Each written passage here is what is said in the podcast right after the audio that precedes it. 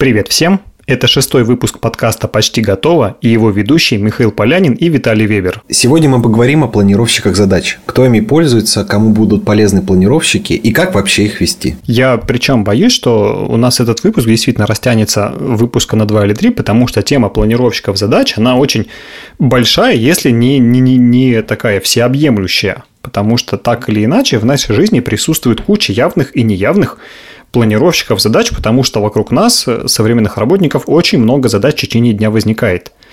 И самый первый вопрос, который по традиции хочу задать, очень глупый, потому что знаю ответ, но на всякий случай спрошу, есть ли у тебя планировщик задач? Конечно, Миша, у меня есть планировщик задач. А есть ли у тебя, Миша, планировщик задач? А, слушай, с одной стороны, да, но так просто ты от меня не отцепишься. Смотри, я знаю, что ты ведешь все дела в Notion, я несколько раз говорил уже тебе, что я не понимаю этот странный инструмент, который живет в вебе и чуть что недоступен, но расскажи подробнее мне и остальным нашим слушателям, почему ты выбрал именно его, как ты к этому пришел и как вообще ты им пользуешься. Смотри, с Notion очень долгая была история. Начал им пользоваться не сразу вообще, при этом, то есть там, прочитав миллион статей про то, что я веду свои задачи в Notion, и вот что я успеваю на уровне, вот эти статьи на уровне успеха, где люди делятся своими наработками, как они пользуются Notion. Я также пробовал, как и они, у меня не получается, как у этих людей, пользоваться Notion. По итогу, э, какая ситуация вырисовывается? Notion э, – это такая вещь, в которую, когда ты приходишь, там надо понимать, зачем. Потому что когда ты приходишь в Notion и такой... Я... Нет, да, давай, давай мы сейчас не, не про заметки, не, вот мы чисто про задачи. Вот, а, а вот тебе пришла задача, например, записать подкаст.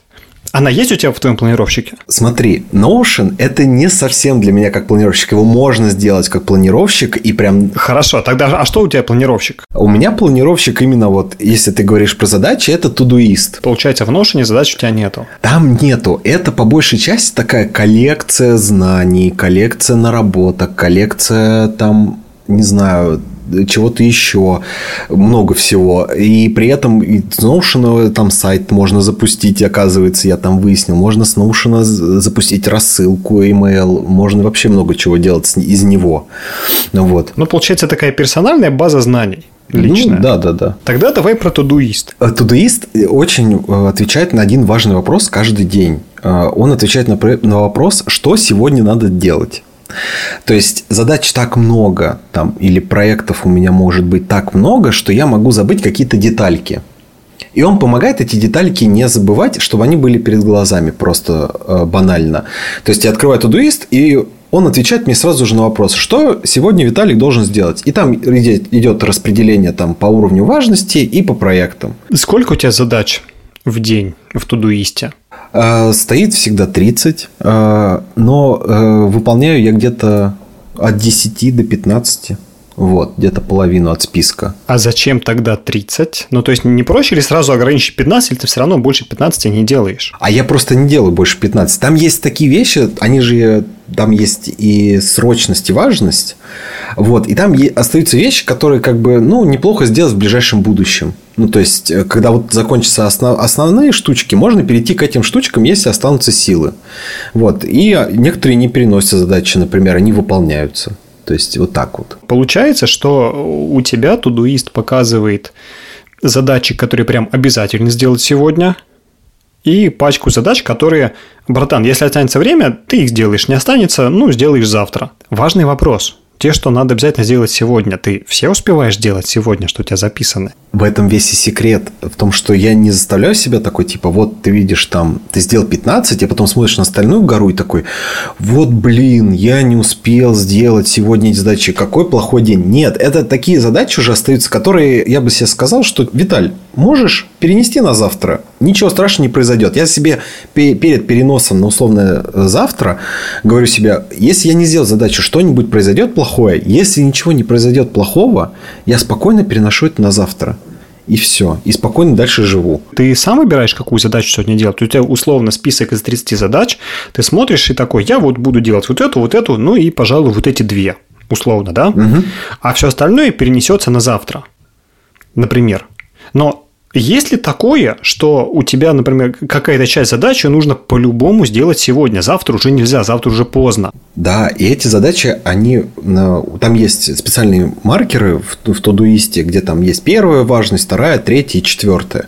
То есть, все, что под первой важностью, я должен сделать сегодня, потому что если я не сделал сегодня, мне будет плохо. Ну, то есть, э, либо я подведу кого-то, либо, э, то есть, там какая-то задача не будет сделана, что-то не выйдет, и там что-то закроется, деньги не выплатятся, и все будет плохо. То есть, все, что под первым грифом важности, оно как бы выполняется, а все остальное уже по желанию. На мое усмотрение есть силы – делаем, нет сил – не делаем. Ну, получается, что у тебя есть какой-то блок прям обязательных задач на день, который ты делаешь. Все остальное это опционально. Из серии «хорошо было бы», ну, да, если по большому да, счету да, продлить да, твой да. список.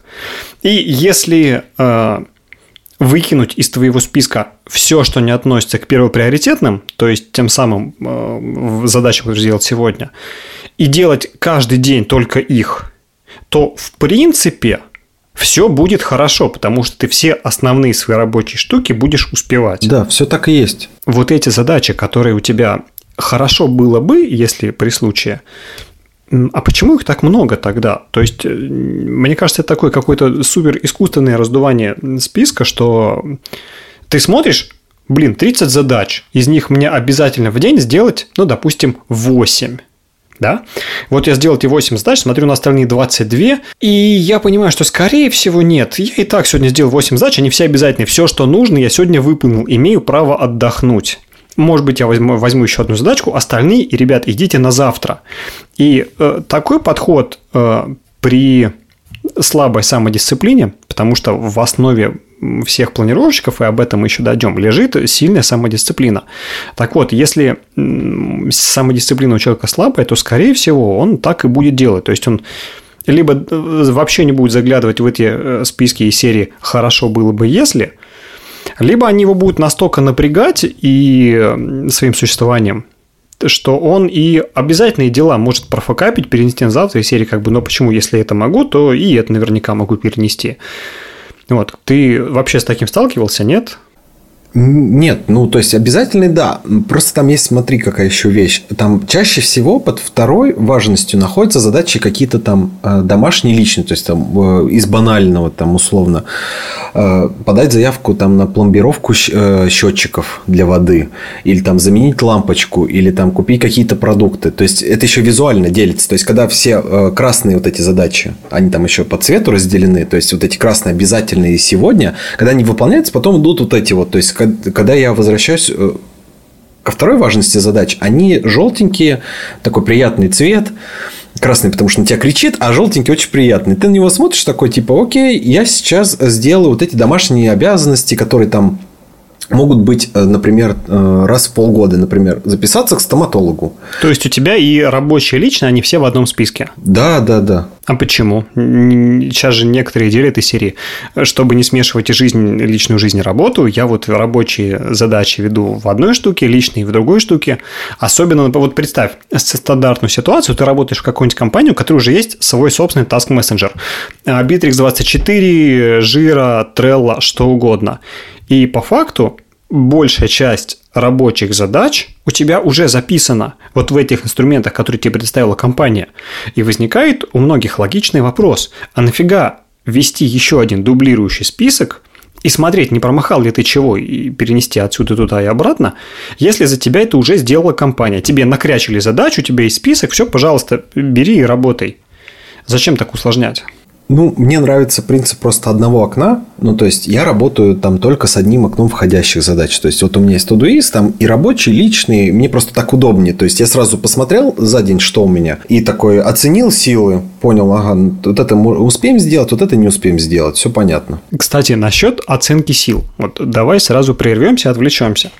Самая частая проблема какая? И у меня была много лет подряд, прям без шуток, когда ты садишься, например, в начале недели, да, или в воскресенье, э, составить там план на неделю там, или на завтра, и ты в порыве вдохновения нафигачиваешь себе задач прям под самую репицу. И такой смотришь, блин, ну я же-то все по идее-то успею, что тут делать-то? А завтра проснулся как-то немножко не вовремя, там на 15 минут позже, что-то расстроился, вышел на пробежку позже, там попал под дождь, туда-сюда, сел работать, хренакс, уже 4 часа дня, а у тебя список уменьшился всего на 3 задачи, а ты туда написал их 17 штук. И смотришь и понимаешь, что-то я, наверное, как-то дофига внес. Дай-ка я выберу те, что важно сделать именно сегодня, как раз твой подход, а остальные перенесу на завтра. Только штука в том, что чаще всего на завтра, кроме текущих задач, которые ты хочешь перенести, у тебя уже есть в списке что-то, что ты туда положил заранее. И завтрашний день и так уже не резиновый, потому что он заранее уменьшился из стандартных рабочих задач. Так ты еще туда навалил прям целую стопку новых каких-то задач. И во вторник, условно, ты открываешь список и понимаешь, что вот, вот это я точно ни хрена не сделаю. Можно смело брать половину переносить на среду. И среда говорит, не-не-не, пацаны, все, я больше не работаю, планировщик, иди нафиг.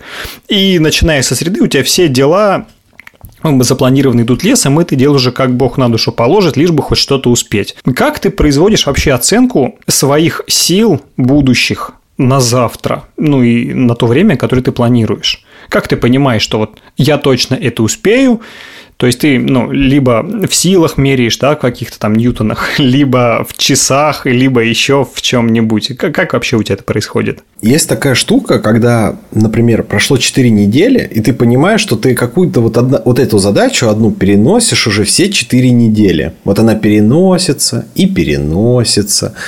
И так до бесконечности. И есть такой момент, когда я включаю такое типа обнуление то есть я понимаю, что план, который был вот тогда еще в начале самом поставлен, он нереализуем. То есть вот эти вот штучки, она что-то перекачивается из, одного, из одной недели в другую и не выполняется. Либо эта задача обнуляется, то есть все, она не важна. То есть 4 недели это ну, достаточно большой срок, чтобы оценить и понять, что это вообще не нужно тебе. Там, например, что-то посмотреть, что-то сделать, там, это никак не влияет ни на что. То есть настолько это не приоритетно. Либо можно пересмотреть формулировку. Вообще очень часто с этим у себя сталкиваюсь, с тем, что есть такая задача, например, поразмыслить, подумать, посмотреть это такие действия, которые ты, когда их видишь э, записанными, ты, ты, ты понимаешь, что это что-то большое, такое вот невообразимое, что тебе надо куда-то вклиниться, какой-то контекст понять, что-то этой задачи, то есть где-то посмотреть и как-то найти концы с концами. И когда я это понимаю, я подхожу к тому, что я переименовываю задачу. То есть я прям пишу действие, сделать то-то, написать это, э, там, например, запланировать это ну, запланировать тоже, кстати, плохо звучит. То есть, например, сделать что-то физическое. То есть, я перевожу это уже в действие. И когда задача переводится в действие, она выполняется намного быстрее и легче. Ребят, кстати, если вдруг вы еще не в курсе про важность формулировок, э, либо посмотрите, либо послушайте, либо почитайте Максима Дорофеева. У него есть большая книга джедайской техники, путь джедая, и целый курс, э, теперь отдельный канал в Телеграме он ведет, и на Ютубе он есть.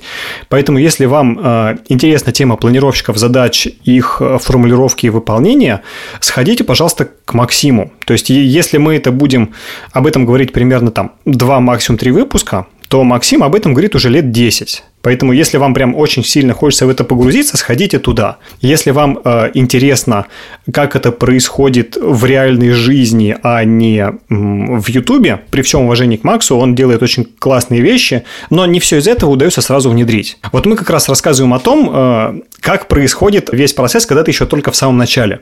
Не когда ты уже достиг э, дзен-буддизма, ты гуру постановки задач, а когда ты только либо начинаешь сюда вкатываться, либо пытаешься в этом освоиться, думая, что ты уже все знаешь и все проверил. На самом деле нет. Даже если ты все знаешь в теории, на практике с этим работать очень сложно. Потому что то, что мы себе запланировали, и то, что происходит в день, в который мы себе запланировали, это две совершенно разные вещи. Например, э, сегодня у нас был запланирован этот подкаст. Но э, он, если говорить откровенно, он был запланирован еще три дня назад. Три дня назад мы записать не смогли, потом э, я не мог, потом Виталик не мог. И вот сегодня э, в 4 часа дня я вспомнил совершенно случайно, что нам нужно записать подкаст. И если бы я не вспомнил, и, может быть, и Виталик не вспомнил бы, то сегодня подкаста бы не было. А все почему? Потому что он хоть и был в списке задач, но ни он, ни я не обратили на него внимания, не посмотрели и э, не обработали его у себя в голове. Поэтому вот такая штука, когда задача в списке есть, нам эта задача важна, ее хорошо бы сделать, но она, блин, не делается. Вот это одна из самых главных проблем всех планировщиков, неважно в каком программе или в каком виде вы их ведете. Скажи, у тебя часто вообще такое бывает, что ты вот записал задачу, она у тебя вроде как есть, а потом ты вечером такой, блин, твою ж дивизию, надо было сделать вот это. Открываешь, да, она у меня записана. Но она как-то вот взгляд у нее перескочил прям так вот специально, хоп, и перепрыгнул, чтобы ее не видеть. Вроде как она в списке есть, но почему-то ты ее не делал. Бывает такое? Бывает, когда например, задача сложная. Ну, то есть, когда вот я ее реально неправильно записал, либо она реально выглядит такой огромной, и я такой... Так, ну от этой задачи не убудет. И мы ее, я ее пропускаю, тяну до вечера, а потом задаю вот этот вопрос, как раз проверочный, когда я такой ее вижу. Но все-таки когда-то она остается одна у меня, я такой на нее смотрю и такой задаю себе вопрос. А если мы сегодня ее не сделаем, что произойдет? И тут подключается вся мотивация, потому что включаются вопросы. Если я не сделаю, получится что? и все последствия. И вот эти все последствия, они очень хорошо иллюстрированно помогают заряжаться и делать эту задачу ну и переименовывать ее, и там переформулировать, и посмотреть на нее под другим углом, поискать там решения какие-то попроще, чем как, когда я себе ее записал. То есть это очень сильно помогает драйвить ее не пропускать. Хотя иногда и бывает, конечно, что пропускаешь задачку и такой вечером в 9 часов сидишь, смотришь на нее, она на тебя, а потом вы вместе под ручку идете и делаете ее спокойно. Идете, ложитесь спать, потому что можно перенести на завтра. Но если можно договориться, тут, э, тут надо важность о том, что можно прийти еще попробовать передоговориться об условиях задачи. Слушай, ну давай, кстати, вернемся совсем-совсем в самое начало и выясним хотя бы для себя, для чего вообще нужен планировщик задач? Такой фундаментальный вопрос. В чем смысл? А, самый банальный первый ответ, который приходит, это чтобы что-то не забывать. Но чтобы что-то не забывать, если у тебя хорошая память, то, скорее всего, и планировщик не нужен. Или все это можно записать на листочке, или перед собой там на белой доске. Ты когда это записал, ты это не забыл, но э, чаще всего большой список там в тетрадке или на доске – это не планировщик задач. Да, конечно, ты глядя на него, ты что-то вспомнишь, там прочитаешь, да, точно надо выполнить, но именно планировать, потому что это планировщик задач, такая штука помогает тебе, наверное, мало. Поэтому вопрос, а зачем вообще нужен планировщик? Наверное, чтобы планировать. И здесь мы подходим к такому вопросу, как горизонт планирования. Вот э, горизонт планирования – это условно, э, насколько времени вперед вы готовы строить свои планы с э, некой долей вероятности их воплощения – то есть у некоторых горизонт планирования одна неделя. То есть они четко знают, чем будут заниматься в течение этой недели. У некоторых горизонт планирования там месяц. У Илона Маска, например, горизонт планирования условно там полгода. Да, у него там, я вот фантазирую, каждый день, например, расписан. У ребенка горизонт планирования час. Ну или там 30 минут, условно. Это то время, когда мы можем строить э, планы, опираясь на какую-то реальность и будучи внутри уверенными, что мы их сделаем.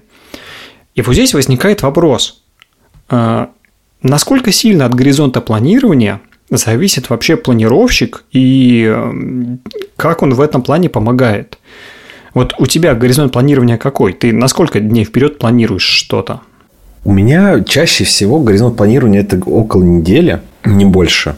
Ну, вот, вот на самом деле я пришел к этому. То есть, вот эти вот из-за того, что Тудуист это одно такое большое окно входа, там есть планы, которые расписаны из начала года. Ну, то есть, типа, важные штуки, на которые я смотрю, и они мне важны самому лично, например, да, личные какие-то проекты. А что значит из начала года? То есть тебе важно за год это сделать или что? Ну, то есть, знаешь, есть такое вот приятное ощущение начала года, когда ты 2 января или 3, когда ты полон сил, год только начался, календарь обнулился, и, и ты начинаешь понимать, что у тебя есть как, какие-то большие цели. Вот есть такая вот э, фраза, у меня в голове там большая цель. Все заглавными буквами слова написаны. Вот. И я, например, понимаю, что там мне надо там написать, например, столько-то статей за год в блог, столько-то там, например, дать комментариев э, в СМИ, и вот там столько-то вот этого сделать. То есть, есть какой-то такой... И это называется там большая цель личный бренд, например. Получается, ты только что сказал, что у тебя горизонт планирования по этой цели – это год не неделя, да, ты знаешь, что тебе нужно сделать за год. Ну, да, да, по факту так, да, но реальность, она другая. Вот там, и там уже за недельный взгляд получается на самом деле. Просто вот эта вот большая цель на год, она выглядит так, что ты на нее смотришь, и когда у тебя идет перегруз, или, например, много от, отвлекаешься от чего-то, э, вот, э, ты смотришь на большую цель и вспоминаешь, ага, все, я это делаю ради вот этой большой цели, и надо к ней идти потихоньку. Это у тебя получается как такой внешний положительный мотиватор. То есть, Виталий, сделай, пожалуйста, чтобы у тебя было вот так вот хорошо. Тогда, ребят, во-первых, совет тем, кто нас слушает, если у вас есть какие-то проблемы с мотивацией, попробуйте действительно такую простую штуку. Ставить себе большие цели, условно на полгода, год. И когда что-то не клеится, перечитывайте цели и думайте, примеряйте на себя результат от ее выполнения и смотрите, срабатывает это у вас или нет. Если срабатывает, пользуйтесь, штука безотказная, единственный э, момент, э, все-таки к цели нужно двигаться.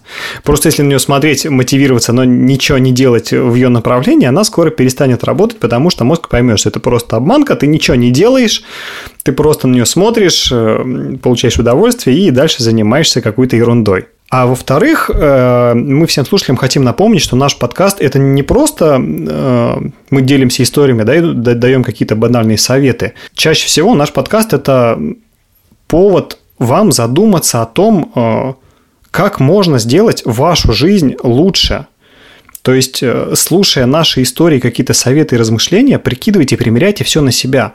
Что сработает, а что нет. Что будет э, хорошо конкретно в вашем случае. Потому что мы-то как-то с собой разберемся, с нашими планировщиками. Но намного интереснее и полезнее будет, если наш подкаст натолкнет вас на какие-то полезные для вас мысли, и ваша жизнь от этого станет лучше. Поэтому, если вдруг вы какую-то мысль классную внезапно услышали, попробуйте проверить ее в деле. Не отмахивайтесь от нее сразу, потому что второй раз она может в голову не прийти. Я хотел добавить к этому ко всему, что перед тем, как мы начинали выпуск про Notion, когда я не мог в него зайти, на самом деле я его устанавливал, удалял раз пять, потому что я не понимал, зачем мне это нужно. Но до того, как я понял, как он работает и что произошло, то есть там я прочитал, не знаю, ну, больше точно 20 статей, не знаю, видео, где сидят вот такие же, как мы с Мишей, э, парни и девушки, которые рассказывают, как они работают. И надо попробовать... Я попробовал каждый способ, который они рекомендовали от себя, перед тем, как я понял, какой способ подходит именно мне. Миш, я хотел у тебя спросить, раз ты у меня спросил про большую цель, мне интересно, как ты планируешь, какой у тебя горизонт планирования? Сейчас прозвучит немножко очень занудно, но у меня горизонт планирования, ну, я не знаю, большой. То есть я знаю, что я хочу в горизонте там ближайшие 10-15 лет, это точно. Круто. Но это у меня скорее из разряда таких ориентиров. То есть я на них ориентирую, знаешь, как это такой э, свет путеводной звезды в далеком маяке. Вот, он мне помогает э, не сбиться. Это причем даже скорее не цели, а такие внутренние какие-то устои, направления и чего бы мне хотелось, э, как бы мне хотелось себя ощущать там через 10-15 лет. И вот это вот а, чувство и ощущение, оно дает мне некоторых сил, чтобы и планировать, и что-то делать. А так у меня рабочий горизонт э, делится на два вида, на 10 лет и на год. То есть я понимаю, что я конкретно хочу в каких-то цифрах, показателях достичь через 10 лет, и опираясь на это, то есть опираясь на то, что я хочу получить через 10 лет, я строю себе план на год прям по каждой из областей там, жизни. В финансах, в здоровье, в отношениях, там, в благосостоянии, в самореализации и так далее. То есть, э, знаешь, есть такая штука, называется колесо баланса. Да, да, да, да, да, да. Недавно составлял, кстати. Да, и в коде мы про это писали, делали статью с красивыми графиками. В Кинжале была про это тоже большая статья. Э, штука не в этом. Э, колесо баланса – это, для тех, кто не знает, это когда вы делите, например, свою жизнь на сектора там, здоровье, благосостояние, самореализация, карьера, там, работа, отношения, деньги и ну, еще что-то там, что угодно. И в теории смысл в том, чтобы каждый из этих секторов, направлений выровнять до какой-то там одинаковой цифры, чтобы ваше колесо катилось по жизни ровно, в нем не было там провалов или шипов, там выступов, все такое. У меня это работает чуть иначе, я просто это взял за основу до того, из чего состоит моя жизнь, чуть-чуть скорректировал под себя, что-то убрал, что-то добавил, выкинул. И я примерно понимаю, чего я хочу достичь через 10 лет в каждой из этих областей и направлений. И отталкиваясь от этого, я прикидываю, а что я реально могу сделать за год в каждой из этих областей, чтобы приблизиться вон к той десятилетней цели. Я себе строю реально, у меня каждый год есть вот большой план на год с разбивкой. А потом я делаю следующее. Там, ну, прям прописаны где-то показатели, где-то конкретные цели, которые надо выполнить. Отталкиваясь от этого, я ставлю себе цель на месяц.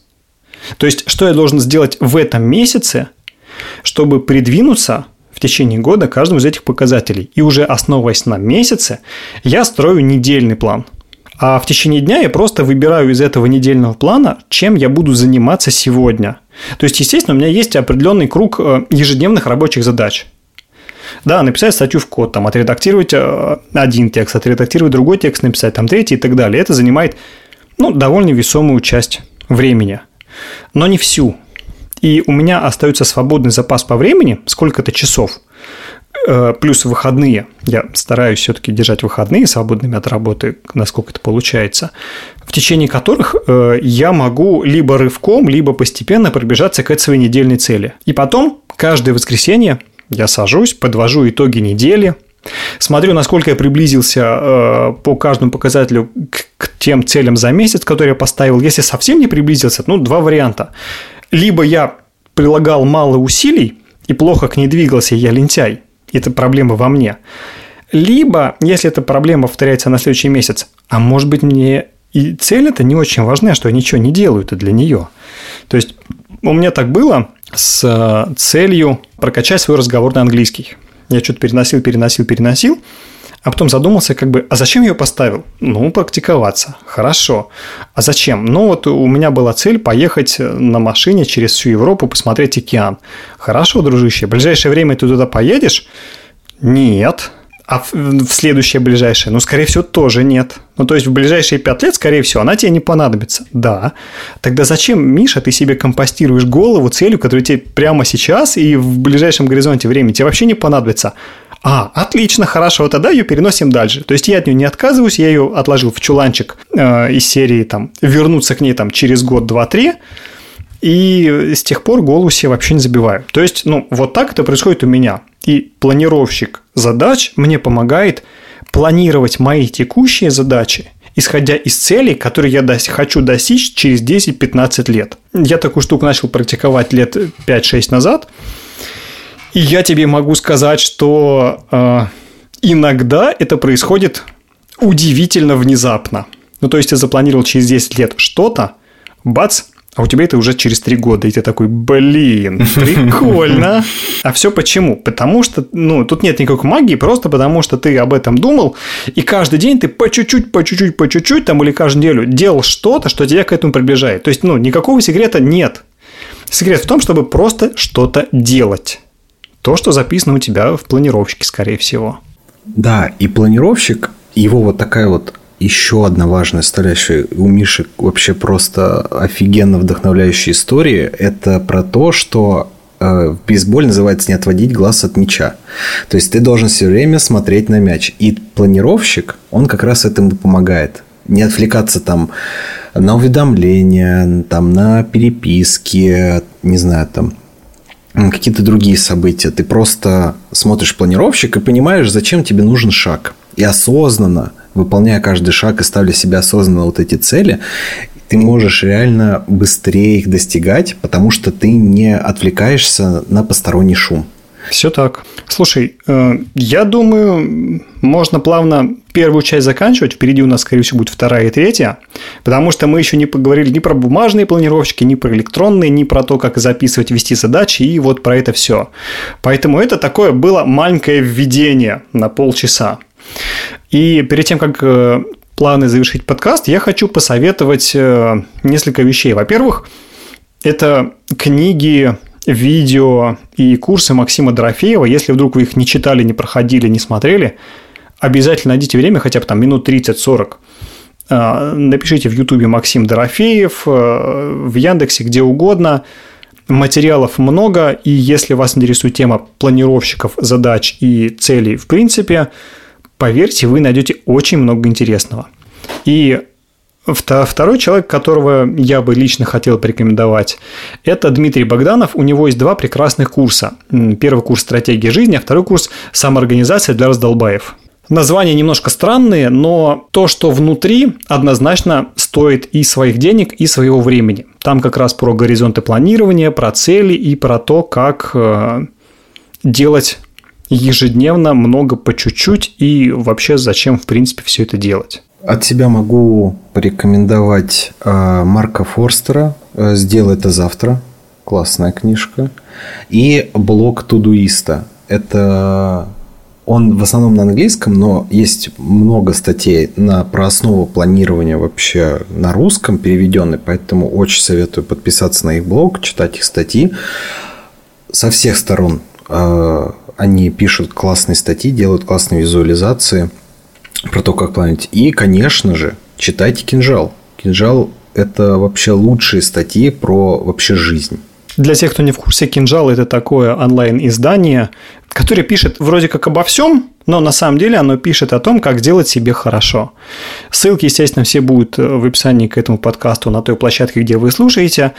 На этом мы заканчиваем шестой выпуск. В следующем седьмом продолжим говорить о планировщиках, поэтому, если вам интересно, через неделю встречаемся в этом же месте. На этом все. Ставьте лайки, оформляйте подписку на подкаст на удобных площадках, чтобы о подкасте могли узнать больше людей. Спасибо, до свидания. Всем пока.